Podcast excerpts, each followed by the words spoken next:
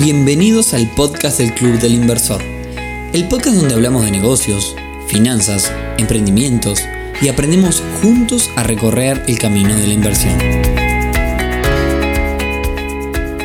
Bienvenidos a un nuevo episodio del podcast del Club del Inversor, episodio número 10 ya, hoy viernes 31 de julio, estamos transitando pleno invierno por aquí por Uruguay que en lo personal no me gusta para nada, esperemos que pasen rápido estos meses.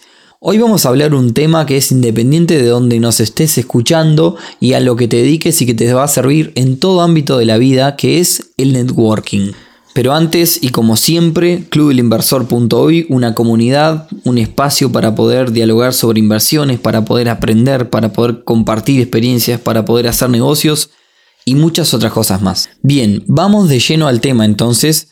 Déjenme contarles cómo es que surge este episodio. El otro día me preguntaron en el Instagram cuál es el negocio del siglo.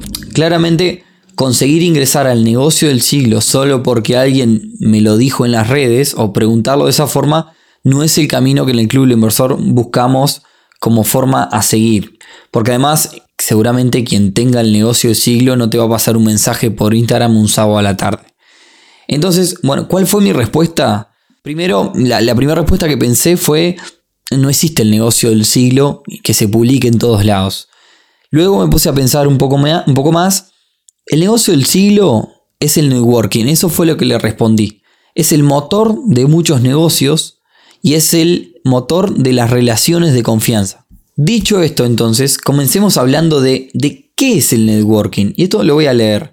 La definición del networking dice, es un término que se usa en el mundo de los negocios para hacer referencia a una actividad socioeconómica en la que profesionales y emprendedores se reúnen para formar relaciones empresariales, crear y desarrollar oportunidades de negocio, compartir información y buscar clientes potenciales. Dicho en pocas palabras, hacer networking entonces, según la definición, es ir a eventos, reuniones y demás donde yo creo nuevos amigos, entre comillas, nuevos contactos de trabajo. Sin embargo, imaginemos el caso, imaginemos que voy a un evento donde hay cerca de 500 personas, potenciales contactos de negocios, empresas, empresarios y demás. Intercambio tarjetas y estoy charlando con cerca de 100 personas, que es bastante, pero al cabo de un mes no mantuve más contacto con ninguno de ellos, ni me logro recordar con certeza ninguno de ellos, ni tampoco ellos me recuerdan a mí. ¿Qué tanto networking o qué tanto me sirvió haber hecho eso? Y la siguiente pregunta, ¿qué tantas relaciones de confianza construí en ese evento? Claramente, en este caso, hay algo que nos está faltando hacer. Entonces, de alguna forma, en lo que resta de este episodio, intentaremos aplicar el concepto de inversiones hacia el networking para poder hacerlo, pero hacerlo bien. Y si todavía te estás preguntando cómo aplica esto a lo que cada uno de nosotros se dedica, a lo que yo me dedico, voy a hacer otro pequeño paréntesis. Habitualmente nosotros que estamos metidos en el mundo de las inversiones, recibimos preguntas como ¿dónde puedo enterarme de tal o cual negocio? ¿Cómo puedo hacer para que, al igual que ustedes, me lleguen oportunidades de inversión? Quizás networking y marca personal es la respuesta corta, pero detallemos un poco más. Imaginemos una persona que se dedica a la construcción, Quizás pueda resultar muy obvio o normal que esa persona conozca proveedores y empresas constructoras, que sepa dónde conseguir buenos precios de materiales, que se lo conozca como alguien relacionado al rubro, que se entere de grandes construcciones en la localidad donde trabaja, de oportunidades de negocio en ese rubro. De alguna forma este mismo ecosistema que se va armando alrededor de la persona de ese rubro en particular, llevado a las inversiones, es al que buscamos que se integren las personas, y esto es mediante networking y marca personal. Y esto lo destacamos porque te dediques a, lo que te dediques, si te metes de lleno en el rubro en el cual te dedicas, te van a llegar oportunidades, te van a llegar contactos. Y en el caso de las inversiones no es la excepción. Bien, ahora sí, cierro paréntesis y vuelvo al caso anterior. Estuve en un evento donde había muchas personas, intercambié contactos con muchas personas y conversé con muchas personas. Este es el primer paso, es la punta del iceberg a la hora de generar una relación. Ahora es momento de dedicarme a contactar a esas personas con las que intercambié contactos, a generar, a encontrar temas en común, a generar relaciones. Claramente no lo voy a poder hacer con todas, pero está la pelota en mi cancha para empezar a generar una relación. ¿Y cómo se genera una relación? Muy fácil, comunicándose y comunicándose seguido. Claramente va a ser mucho más fácil si encontramos puntos o temas en común de los cuales poder dialogar, porque la charla o la conversación y los contactos no van a ser todos de servicios o ventas que yo le voy a dar a la otra persona, ni servicios o ventas que la otra persona me va a dar a mí, sino la conversación va a sonar a interesada. Entonces, para generar relaciones debemos encontrar puntos en común, que a nosotros también nos divierta y nos parezca interesante charlar con la otra persona. Si te gusta todo este mundo de los negocios o cualquiera de los mundos que a ti te guste, pensá cuáles son los 5 contactos más importantes tuyos en ese mundo y ahora mira tu celular y pensá en los últimos 6 meses cuánto hablaste con esas 5 personas. Si no has hablado nada, seguramente hay algo que no estás haciendo bien. Y voy un poco más allá. Las relaciones, las verdaderas relaciones de confianza, se construyen de forma totalmente desinteresada mostrando preocupación por la otra persona, compartiendo diferentes temas, felicitándolo por sus logros, acompañándolo en malos momentos. Seguramente en este momento estés pensando, bueno, pero yo no tengo tiempo ni la personalidad para dedicarme a un millón de amigos todos los días. Y acá es donde lo relaciono con el concepto de invertir. Invertir es resignar un dinero, un tiempo para conseguir un bien mejor en el futuro. Y creo que invertir en hacer contactos, en charlar, en buscar relaciones de confianza nuevas, también es invertir en los negocios o en el mundo en el que tú te manejes. Por eso dije, que el capítulo de hoy aplica para absolutamente todos los mundos en el que se maneje cada uno. Entonces, llevado esto directo al mundo de las inversiones en el que nosotros nos manejamos, me tengo que preguntar, ¿cuánto tiempo le dedico a la semana a charlar con personas de este mundo de los negocios y de las inversiones? ¿Me estoy mostrando como alguien que le gustan los negocios? Voy a un evento y hablo de esto de los negocios, de las inversiones. ¿La gente me identifica con las inversiones? Si eso no sucede, claramente no me van a llegar oportunidades de negocio y no me voy a enterar de negocios. Entonces, el verdadero networking no es conocer personas y quedarse con su tarjeta, ni tampoco contactar a alguien para pedirle algo de forma interesada. El verdadero networking es construir relaciones de confianza. Entonces la pregunta es, ¿estoy construyendo relaciones de confianza hoy? Y en ese sentido les voy a contar algo que en realidad a mí me funciona mucho y que lo hago de forma natural, desinteresada, porque es, es está en mi forma de ser, es, me sale natural, que es el, el charlar con un montón de personas. A mí me gusta mucho comunicarme con un montón de personas con las cuales, más en aquellas charlas interesantes donde comparto temas en común y demás, y genero un montón de, relaciones de confianza, pero también la gente me ve como alguien que tiene muchos contactos y muchas conversaciones. Eso hace que mucha gente me pregunte, che, ¿no sabes de dónde puedo encontrar una zapatería o cosas que no tienen nada que ver quizás con el mundo en que yo me manejo? Porque lo que te dicen es, ah, vos que tenés contactos, entonces quizás sabes.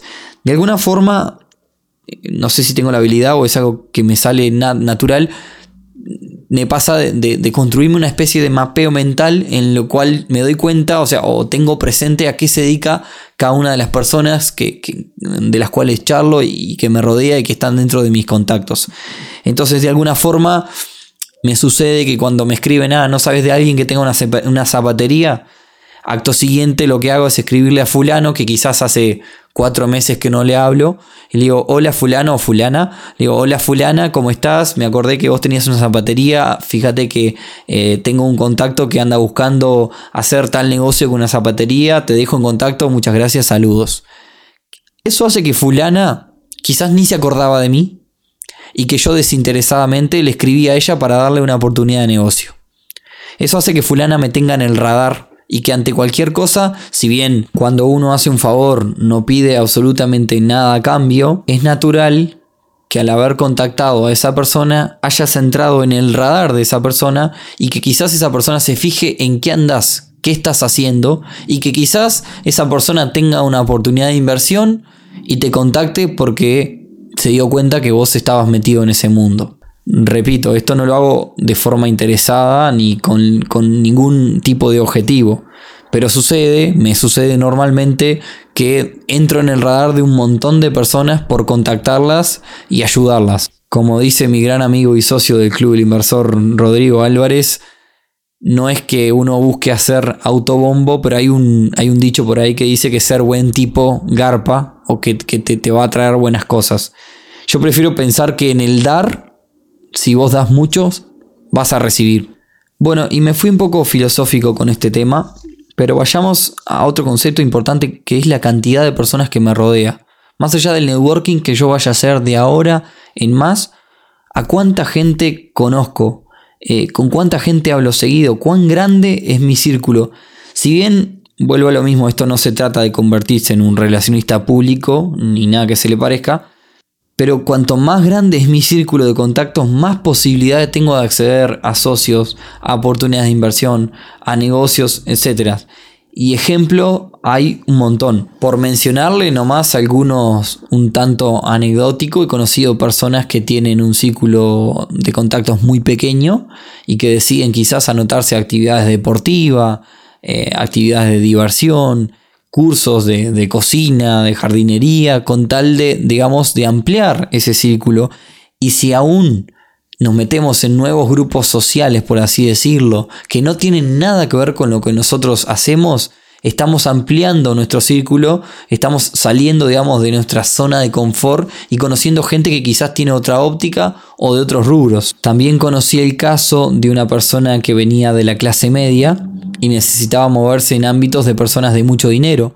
Entonces comenzó a ir a catas de vino, se preocupó por aprender a jugar al golf y a moverse en ámbitos donde las personas objetivo a, la que, a las cuales él quería relacionarse se movían. Y como frutillita de la torta de este episodio me gustaría hablar un poquito de la teoría de los 6 grados de separación, que me parece que tiene mucho que ver con este tema del networking. Para el que no conoce la teoría, la teoría dice que entre dos personas cualquiera de este planeta existen como máximo 5 intermediarios. Es decir, entre yo, Nicolás Rodríguez del Club del Inversor, y Donald Trump, existen como máximo 5 personas. Es decir, que si yo contacto a una persona, esa otra contacta a otro y así sucesivamente hasta 5 veces, lograría llegar al presidente de los Estados Unidos. Y esto se ha visto acentuado con el tema de las redes sociales, dicen que esos famosos 6 grados de separación han bajado casi a 5 con la presencia de Facebook, porque ha conectado un montón de personas a lo largo de la Tierra. De hecho, LinkedIn, por ejemplo, utiliza este concepto de los grados de separación y cuando tú buscas a otra persona, te dice quién te puede conectar con esa persona. Para quien no sabe, LinkedIn es una red social de trabajo que recomiendo ampliamente hacerse un perfil para conseguir nuevos contactos y ampliar la marca personal de cada uno. Marca personal que podríamos estar hablando un capítulo entero, quizás hacemos más adelante un capítulo sobre el tema, pero es básicamente en mi red de contactos ¿Qué reputación tengo entre esa gente, entre la red de contactos? Y en general en la red, ¿qué reputación tengo? ¿Cuánto la gente sabe de mí o cuán bien referenciado estoy o cuán referenciado estoy? O sea, ¿cuánto me tienen en el radar? Ahora, si lo traemos a nosotros, a Uruguay por ejemplo, hay estudios que mencionan que en Uruguay esa teoría de los grados de separación baja de 6 a 2 entre personas de Uruguay. ¿Qué quiere decir? Que si yo necesito contactar con un tercero, por cualquier tipo de negocios o generar una relación con un tercero y ese tercero me es inalcanzable o desconocido, hay como máximo entre mi persona y ese tercero dos personas aquí en Uruguay. No lo sé en Argentina y en el resto de los países de Latinoamérica, pero debo estimar que es menor a 6. Entonces, ¿cuál es el mensaje de este episodio? Invirtamos tiempo en crear nuevas relaciones. Invirtamos tiempo en el networking. Nos va a abrir nuestro círculo a conocer personas de otros rubros. Nos va a traer oportunidades de negocio. Nos va a traer, ¿por qué no?, nuevas amistades. De hecho, el mismo Club del Inversor existe porque se formó una relación de confianza entre Rodrigo y Nicolás que derivó en una amistad y en un montón de proyectos. Incluso somos coinversores. Así que ese es el mensaje que quería traerles en el día de hoy. Quizás ya lo tenías re en cuenta, pero esto te despierta un poquito el ánimo por realizar networking y generar más relaciones. Así que si nos escuchaste hasta acá, muchas gracias por no habernos escuchado. Recordá seguirnos en Instagram, arroba Club UI Compartí este episodio, este podcast, si te parece que le puede servir a familia, compañeros, compañeras de trabajo, amigos o amigas. Recordá agregarnos a tus bibliotecas, ponernos 5 estrellitas en iTunes y todo eso que nos sirve un montón para que, como siempre digo, hagamos más y mejores inversiones. Nos vemos entonces el próximo viernes con un nuevo episodio del podcast del Club del Inversor. Chau, chau.